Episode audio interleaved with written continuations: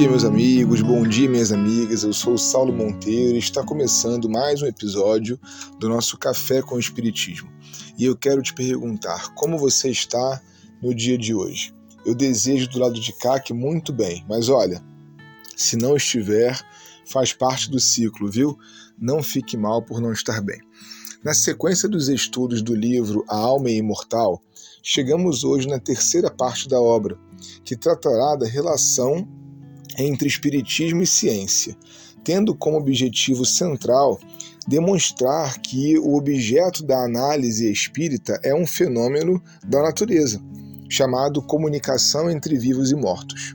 Entender espiritismo como ciência é, antes de tudo, admitir que aquilo que estudamos pode ser, sim, analisado também pela ciência hegemônica, tendo em vista que não é uma criação religiosa. O Espiritismo para Kardec, aliás, lá em O Livro dos Médiuns, é uma ciência de observação.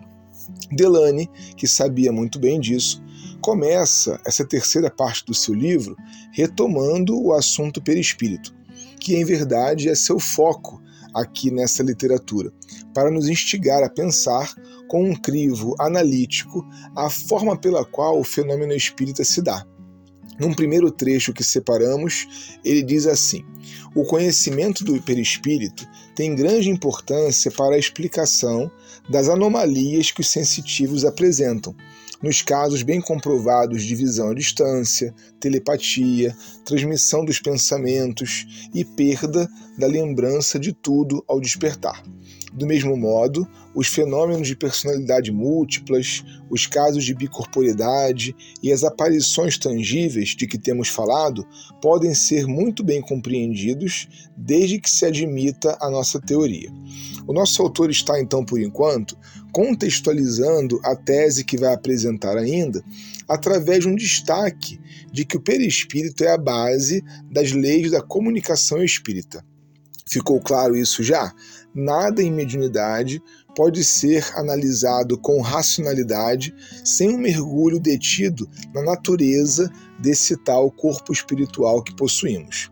Buscando ainda a origem das questões que revelam o conhecimento espírita, Delane continua assim: O princípio espiritual é a causa de todos os fenômenos intelectuais que se dão nos seres vivos. No homem, no ser humano, esse princípio se toma a alma, que se revela à observação como absolutamente distinta da matéria. Não só porque as faculdades que a determinam, tais como sensação, pensamento e vontade, não se podem conceber revestidas de propriedades físicas, mas também por ser ela uma causa de movimento, e por se reconhecer plenamente a si mesma, o que a diferencia de todos os outros seres vivos e com mais forte razão dos corpos brutos. Então é importante entender que espírito é espírito, matéria é matéria.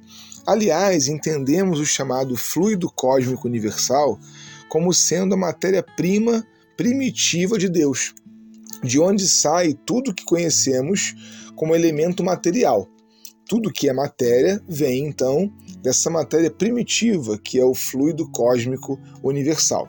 E é importante saber disso para deixar claro que a natureza é dual, mesmo sendo uma só em Deus. O Criador cria e une espírito e matéria. No ser humano, essa dupla natureza se expressa muito bem na união espírito, perispírito, corpo já que esse corpo da alma é em algum nível também matéria. Partindo daí, Delane conclui em sua tese que o ser humano é formado de três princípios. 1. Um, a alma ou espírito, causa da vida psíquica. 2. O corpo, envoltório material, a que a alma se associa temporariamente durante sua passagem pela Terra.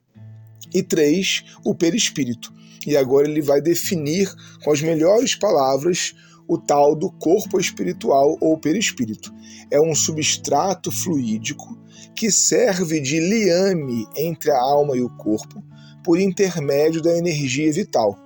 Do estudo desse órgão decorrem conhecimentos novos que nos permitem explicar as relações da alma e do corpo, a ideia diretora que preside a formação de todo indivíduo vivo, a conservação do tipo individual e específico, sem embargo das perpétuas mutações da matéria.